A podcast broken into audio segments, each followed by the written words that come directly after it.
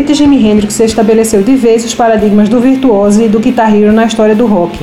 Hendrix não era somente um guitarrista, tinha o combo perfeito. Era também um grande compositor, letrista, performer, cantor e produtor, ampliando o vocabulário sonoro do rock.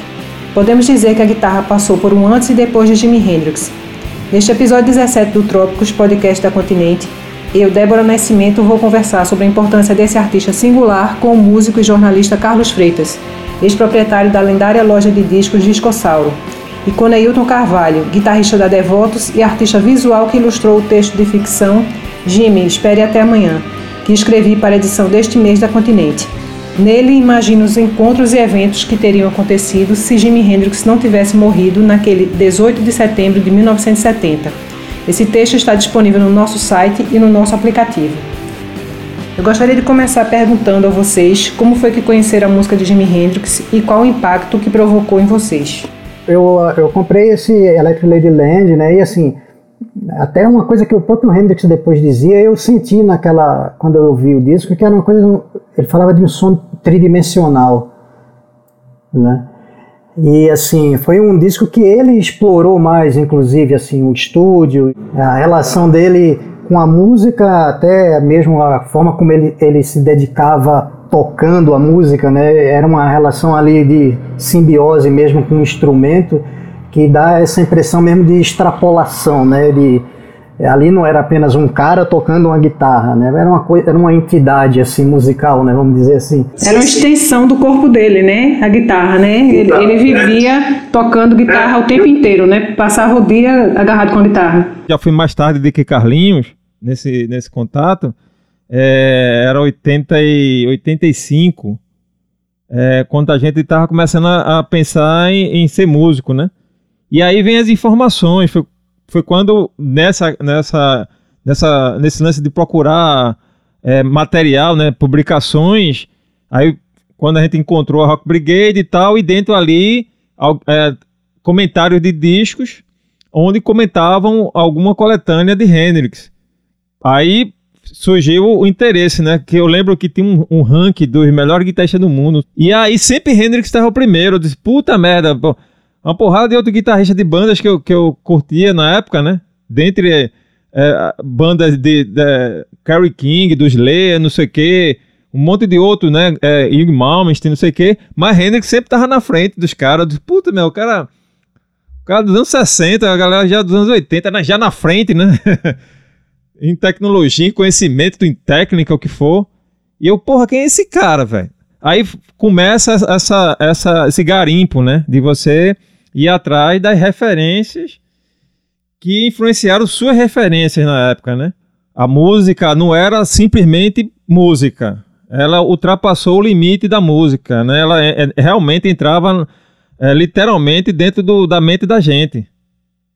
Quando você coloca um disco, pronto, quando o Carlinhos citou agora o Electric Leyland, eu lembro que até hoje eu, eu, eu uso até o documentário do é, Kresge Album é, nas minhas oficinas da Autovolts, cara. Pra meninada de hoje ver esses experimentos sendo construídos num momento que não existia tanta tecnologia.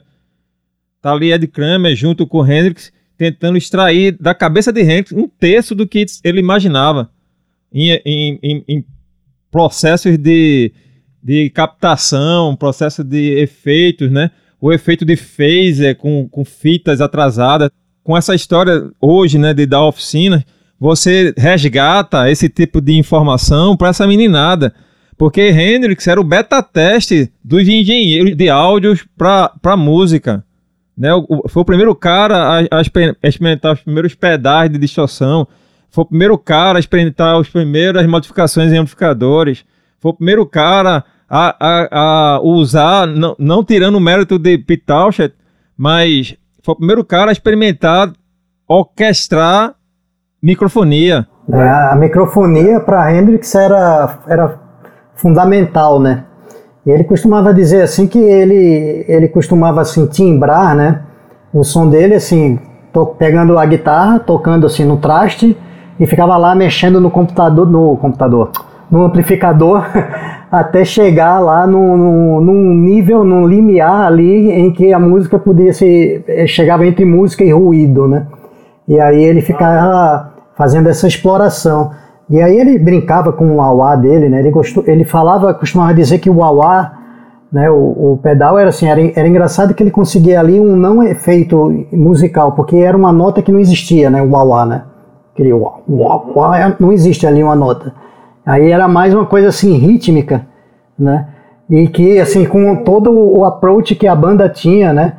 Do, do principalmente Mitch Mitchell, né? Que fazia ali aquelas coisas mais jazzísticas, né?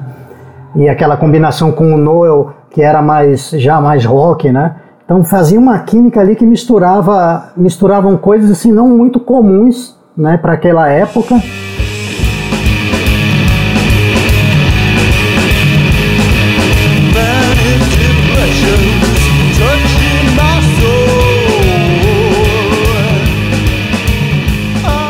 Quando chegou na Inglaterra, era ali aquela. Era o fascínio pelo blues. Né? Então, Yardbirds, aquelas bandas estavam ali é, redescobrindo o blues e dando até uma nova face, uma identidade, modernizando um blues assim, com aquele estilo mais inglês.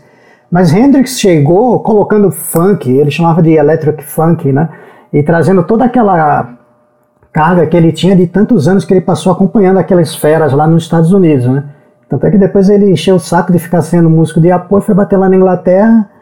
E aí, assim, então Hendrix tinha, é, e Hendrix tinha também aquela coisa de ser um espírito, de, de, é, o espírito de, de, uma época, né? Mas Carlos, assim, por que você acha que é, Jimi Hendrix ele não estourou primeiro nos Estados Unidos e ele foi estourar é, na Inglaterra? Porque ele era um músico de apoio, né, de várias bandas e artistas famosos da época, né? Little Richard, é, Ike and Tina Turner, é, Brothers. Então, por que esse cara não foi descoberto nos Estados Unidos e foi ser descoberto na Inglaterra, estourou primeiro na Inglaterra do que no próprio país dele. Pois é, é, é, é bem curioso. O próprio Hendrix, ele, ele uh, ali no momento, quando ele foi para a Inglaterra, ele tinha esse ressentimento, né?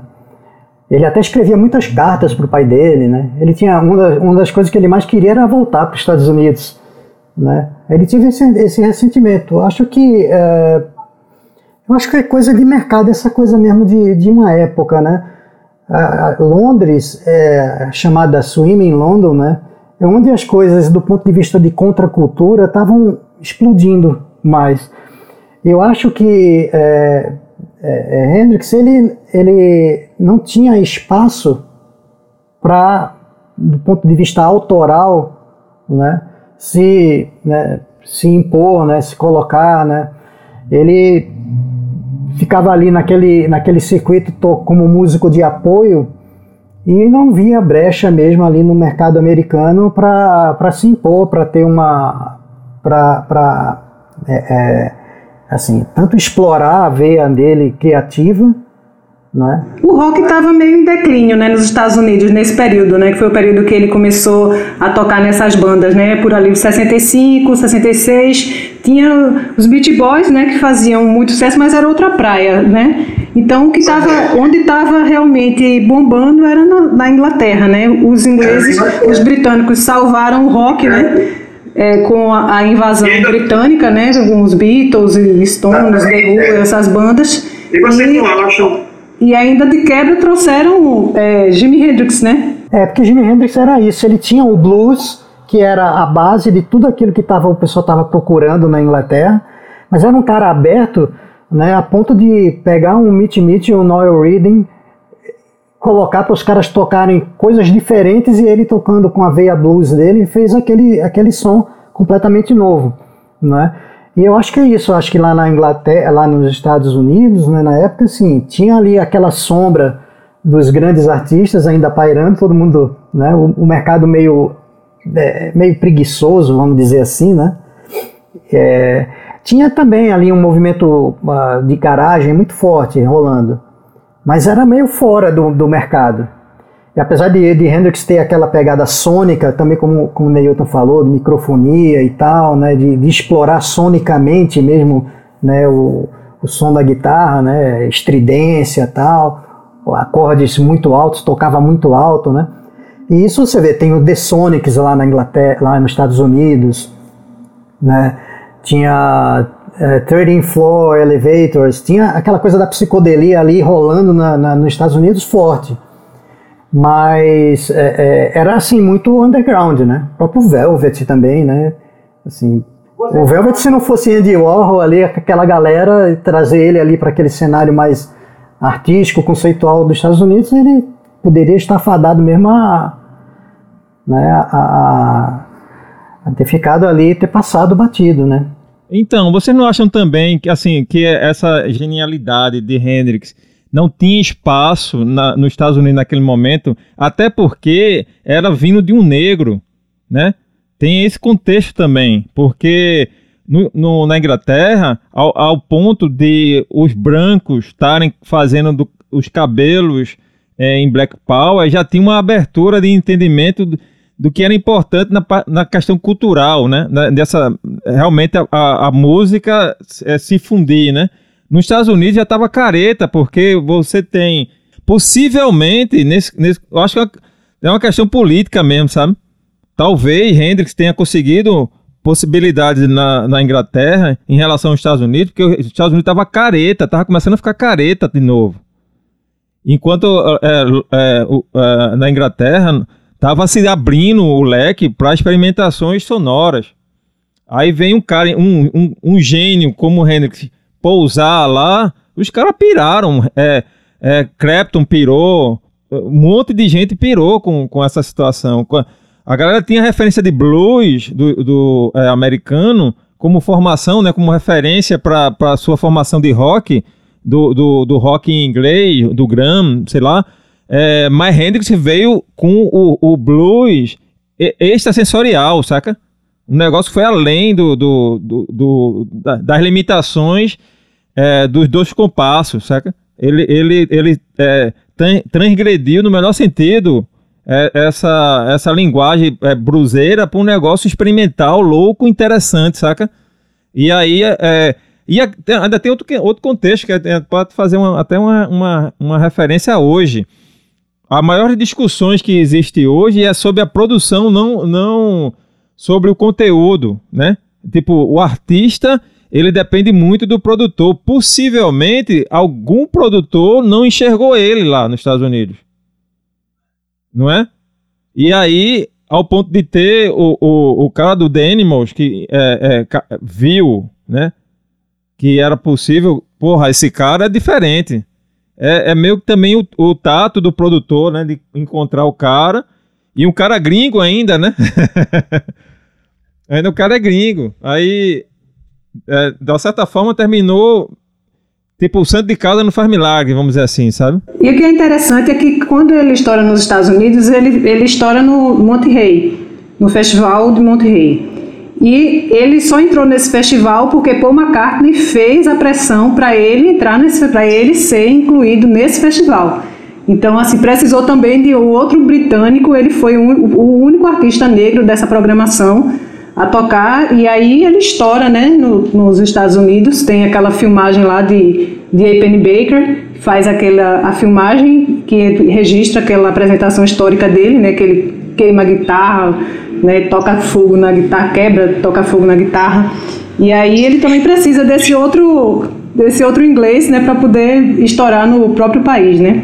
Queria saber de vocês essa essa história da, da Fender Stratocaster. Qual é a mítica em torno da, da, da Fender, da, da Strato?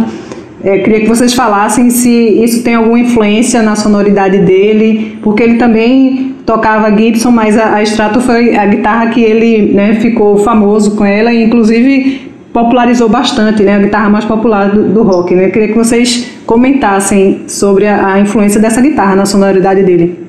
Eu acho assim, num, nessa questão do, do, instrumento que caracterizou a, a sonoridade hendrixiana, vamos dizer assim, é, a Stratocaster, é, eu, eu sempre achei uma guitarra muito versátil. Até porque, é, quando ela surgiu, ela foi considerada uma guitarra muito inovadora. Porque ela tinha. Eram três picapes, ela tinha uma sonoridade limpa, mas também podia ser agressiva. é, principalmente naquela época que é, os caras não poupavam muito é, na, nos captadores em relação à, saída, né? É, tava tudo sendo é, começando a se construir, mas a Stratocaster já chegou com é, essa é, versatilidade toda, com uma, uma nova é, tecnologia também da, da alavanca, né? Aquela alavanca embutida, com possibilidade de mais trêmulo. Tem a questão da técnica dele, né, Neilton, que assim, talvez pelo braço da, da, da, da Strato, é, que facilitava, né, que tem algumas guitarras que tem um braço mais largo, né, ele usava muito o polegar, né, para fazer junto com os solos, ele ficava ali mudando as notas no, nos bordões, né, e, e, e solando, né, então era uma foi uma técnica que depois passou a ser muito utilizada, né? Mas assim na época não, pela, por, por, vídeos que a gente via na época a gente não via os guitarristas fazerem isso. Né? Ele não, colocava não. o dedão lá, ficava e a gente ficava até pô, baita de uma mão, né? Eu mesmo não consigo ficar colocando o, o polegar, já tentei, mas eu desisti.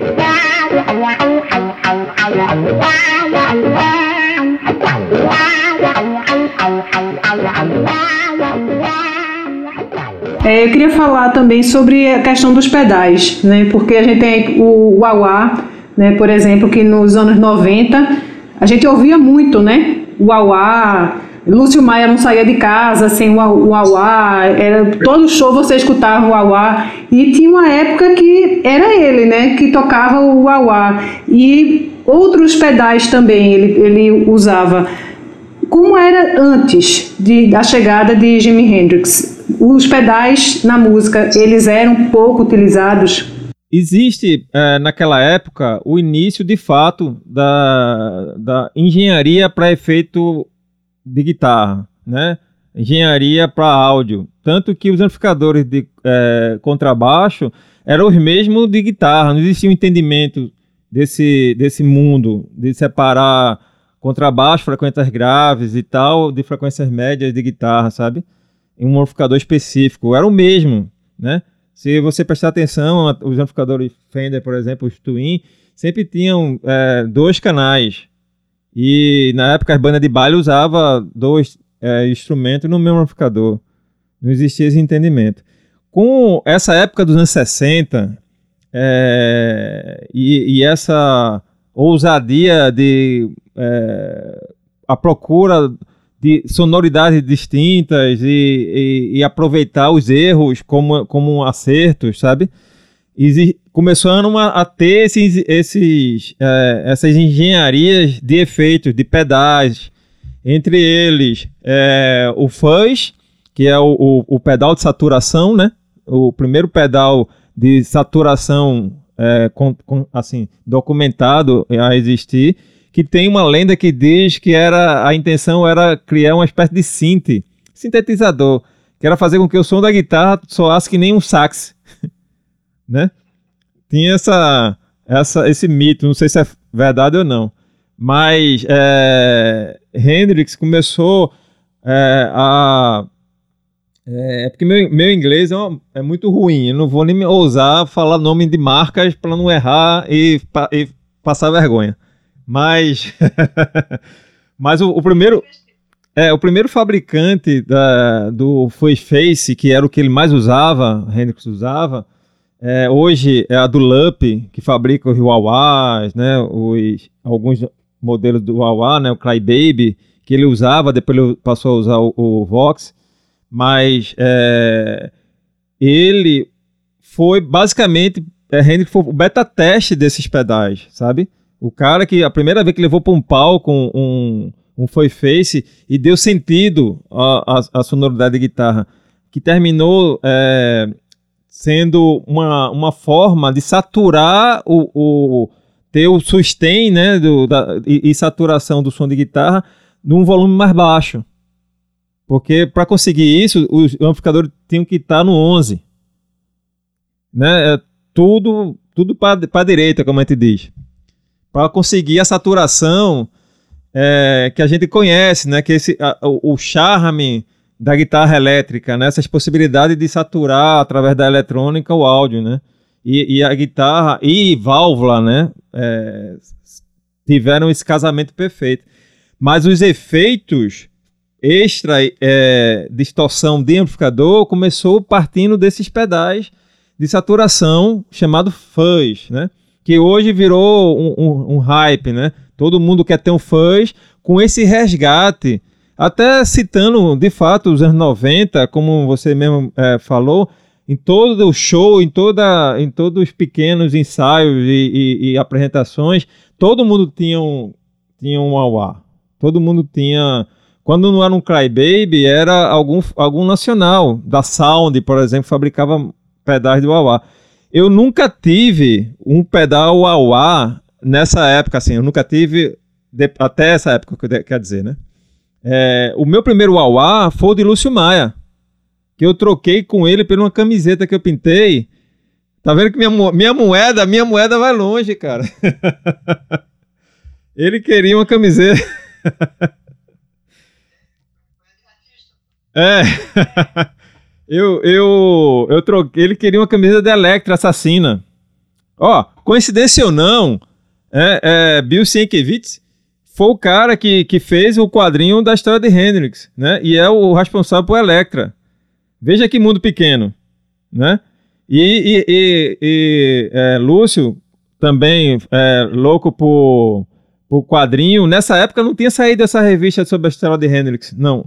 Isso é, é depois do, do, do Dalama Caos, eu acho que tinha lançado já o, o Bedelia, e o pedal dele quebrou a chave.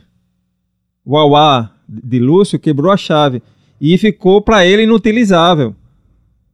E eu disse: não, para mim é, é, é legal, para mim eu vou experimentar, né? e aí eu troquei, eu fiz uma camiseta da Electra Assassina que ele, que ele queria e ele me deu o Uauá, que eu tenho até hoje. E esse Uauá, eu troquei a chave por uma chave de, de rádio. E passei um tempão tocando com chave de rádio. Foi a primeira vez que eu tive um Uauá. Até então nunca tinha um Uauá. Eu não, não tinha um Uauá. E eu comprei uma revista para fazer uma obra para mim. Né? Por conta exatamente dessa história de Hendrix de usar o auá, depois influenciou outros músicos a, a usar o auá e, e Lúcio, voltando a falar de Lúcio, é, Lúcio disse para mim um dia que só escutava Hendrix. O único cara, né, que eu escuto inteiro, o dia todo, todo dia, é Hendrix. E até, Débora, quando você me procurou e você falou que é, tinha feito um, um, conto né, de, de Hendrix hoje, né? É uma coisa que eu fico. De vez em quando eu me, eu me pego pensando nisso, assim, de algumas figuras como Hendrix hoje, nesse mundo nosso de hoje, assim, né? É, talvez esse, uma nova, a necessidade de uma nova contracultura, né? Que eu nem sei se seria pela música, né? A gente falou que a música naquela época ela usou, ela foi muito utilizada para ser um divisor de águas no mundo, né? Mas hoje eu não sei se seria música, né? E eu não sei como é que Hendrix estaria nisso, assim, nesse lado meio, meio dele de, de cientista, né? Mas assim, ele tinha uma composição política, né? Apesar de ser muito contestado, assim, até mesmo pelos Panteras Negras, né? É, depois do grande sucesso ali, na época, acho que até na turnê de, do, do Electric Ladyland, é, o Pantera Negra procurou o, o Jimmy né, para ele apoiar, ele fazer um show para os Panteras Negras, e ele tinha, o Hendrix tinha uma, uma, uma postura ali de, de, não violência, né, então ele, ele negava um pouco ali a, o, o, método, né, e ele dizia assim que é, isso aí era uma forma do sistema cooptar todo mundo e para colocar um contra os outros. Quando teve a morte de, a morte de Martin Luther King, ele fez um show que quem assistiu disse que foi um show histórico que ele dedicou, né, o show a, a ele, mas esse show não tem registro e é uma coisa assim, lamentável. E fora isso também tem a, a performance que ele fez, né, aquela versão que ele fez do hino americano, né, que foi uma foi histórico aquilo ali, né, que ele faz uma ele usa o, o feedback, usa a alavanca ali para fazer uma uma simulação de, de, de, bombas caindo, né? Ele usa os pedais também para fazer essa simulação de, de bombas e, e de, de, tiroteio, né? E de tiroteio e misturando com o hino americano para fazer a, a crítica à guerra do Vietnã, né?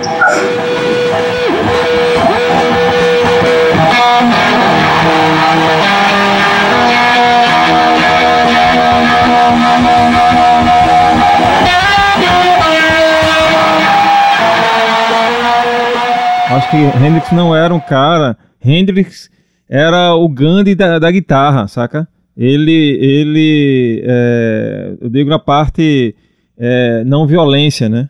Ele, ele condenava qualquer forma de violência. É, tanto que a, a, forma dele quebrar o instrumento não era um ato de violência, era uma catarse. É, não, não é, não, ele nunca incentivou, possivelmente, a, a, a posição dele é, política, ela, ela era mais é, da crítica é, subliminal, talvez, e, e da performance durante os shows, que era muito mais impactante do que. Pra, ele, ele era muito é, ligado no hoje, no quem está vendo, né? No fazer e o impacto de que propriamente criar é, frases de, de, efeitos e tal. Né? A gente não tem frases é, é, de Hendrix ligada a uma coisa política para causar, né? A gente tem a gente tem atitudes de performance dele, né? Muito mais icônicas porque ficou imortal. Jimi Hendrix, o meio era a mensagem, ele era a própria a própria mensagem, só a, a participação dele, só em plena década em que os negros estavam sendo assassinados, né? A plena, em plena luz do dia, né? E aí tem um cara que está ali no palco, né? Como o principal nome do, do rock psicodélico e, e, né, e virou até hoje, né? É o principal, se você pensar assim, é o, o, o guitarrista número um, né? Do mundo e se você tirar uma figura assim que seja realmente revolucionária na história do rock, que faça um antes e depois para o rock que a gente passou a conhecer na década de 60, ele é fundamental. E aí eu também queria até falar é, com vocês sobre essa, é, esse ano, que é um ano determinante para a mudança no rock, que é o ano de 67, né, que talvez seja o ano mais importante da história do rock. Então, vários discos foram sendo lançados, foram lançados nesse ano, vários artistas surgiram também nesse ano. E aí você tem, por exemplo, o disco do Velvet Underground, né, aquele disco da, da capa da banana. Você tem a, a estreia de, de Jimi Hendrix, você tem o, o Sgt. Pepper, né, considerado o melhor disco da história. Mas eu acho que o, a estreia de Jimi Hendrix, né, o, o Are Experience, ele é um disco que, para mim, ele é o único disco daquele ano que ele realmente não datou. É um disco que ele mudou o vocabulário sonoro do rock e ele virou uma referência para tudo que ia vir depois. Vocês concordam com isso? Eu concordo e assino embaixo. Tem muita sonoridade de hoje que tenta extrair aquela, aquela aquilo que acontecia naquela época, né? Vê, a gente está é, em 2020 e ainda está bebendo naquela época, né? Tá bebendo é, esse disco. Se você for pegar uma porrada de, de, de, de artistas pop, pop mesmo, né? De, de, sonoridade até não rock, que, que bebeu nessa fonte. Não tem jeito. É, eu, eu achei isso aí também, que, que o, o Newton falou, frisou bem, né, dessa de, de ser experimental e ser pop, né? É, às vezes é, Hendrix ele conseguia ser muito experimental para o pop e muito pop para o próprio pop, assim, sabe? É, ele não conseguia é, se é, encaixar dentro de um parâmetro ali que a gente pensava de música pop dos Beatles, que apesar de toda a experimentação do Sgt. Peppers, mas ele tinha ali uma composição que era mais tradicional, vamos dizer assim, de canção, né? E Hendrix ele extrapolava isso quando ele é, ele mexia com, com uma estrutura é, é, harmônica assim, até mesmo pela forma dele cantar, né? Mais quase mais falada, muito inspirada em Bob Dylan, que ele ele, ele até costumava dizer, né, que né? Ele, ele se encorajou a cantar por causa de Bob Dylan, né? Então ele, é, ele, ele, ele trouxe, ele, ele saiu pincelando, né? Muito, muito do que estava acontecendo ali em um momento, num ano, é, em um período, vai até ali 69, muita coisa aconteceu ali, muita mudança. E Hendrix ele, né, era um catalisador, né, disso tudo. Ele tinha essa coisa de pegava e, e, e transformava né, do ponto de vista até estético mesmo, a música dele, de uma forma única, né? Obrigada, gente. Obrigada, Carlos Freitas, Neilton Carvalho, pela participação no podcast da Continente Trópicos. Valeu, Débora. Obrigado a você pelo convite. Valeu mesmo. Valeu, Carlinho. Valeu, Neilton. Muito bom rever você. E assim encerramos mais um Trópicos, podcast da Continente feito em parceria com a Doravante Podcasts. Este programa teve produção de Débora Nascimento e Guilherme Gates e edição de Rafael Borges. Assine a Continente e contribua com o jornalismo de qualidade.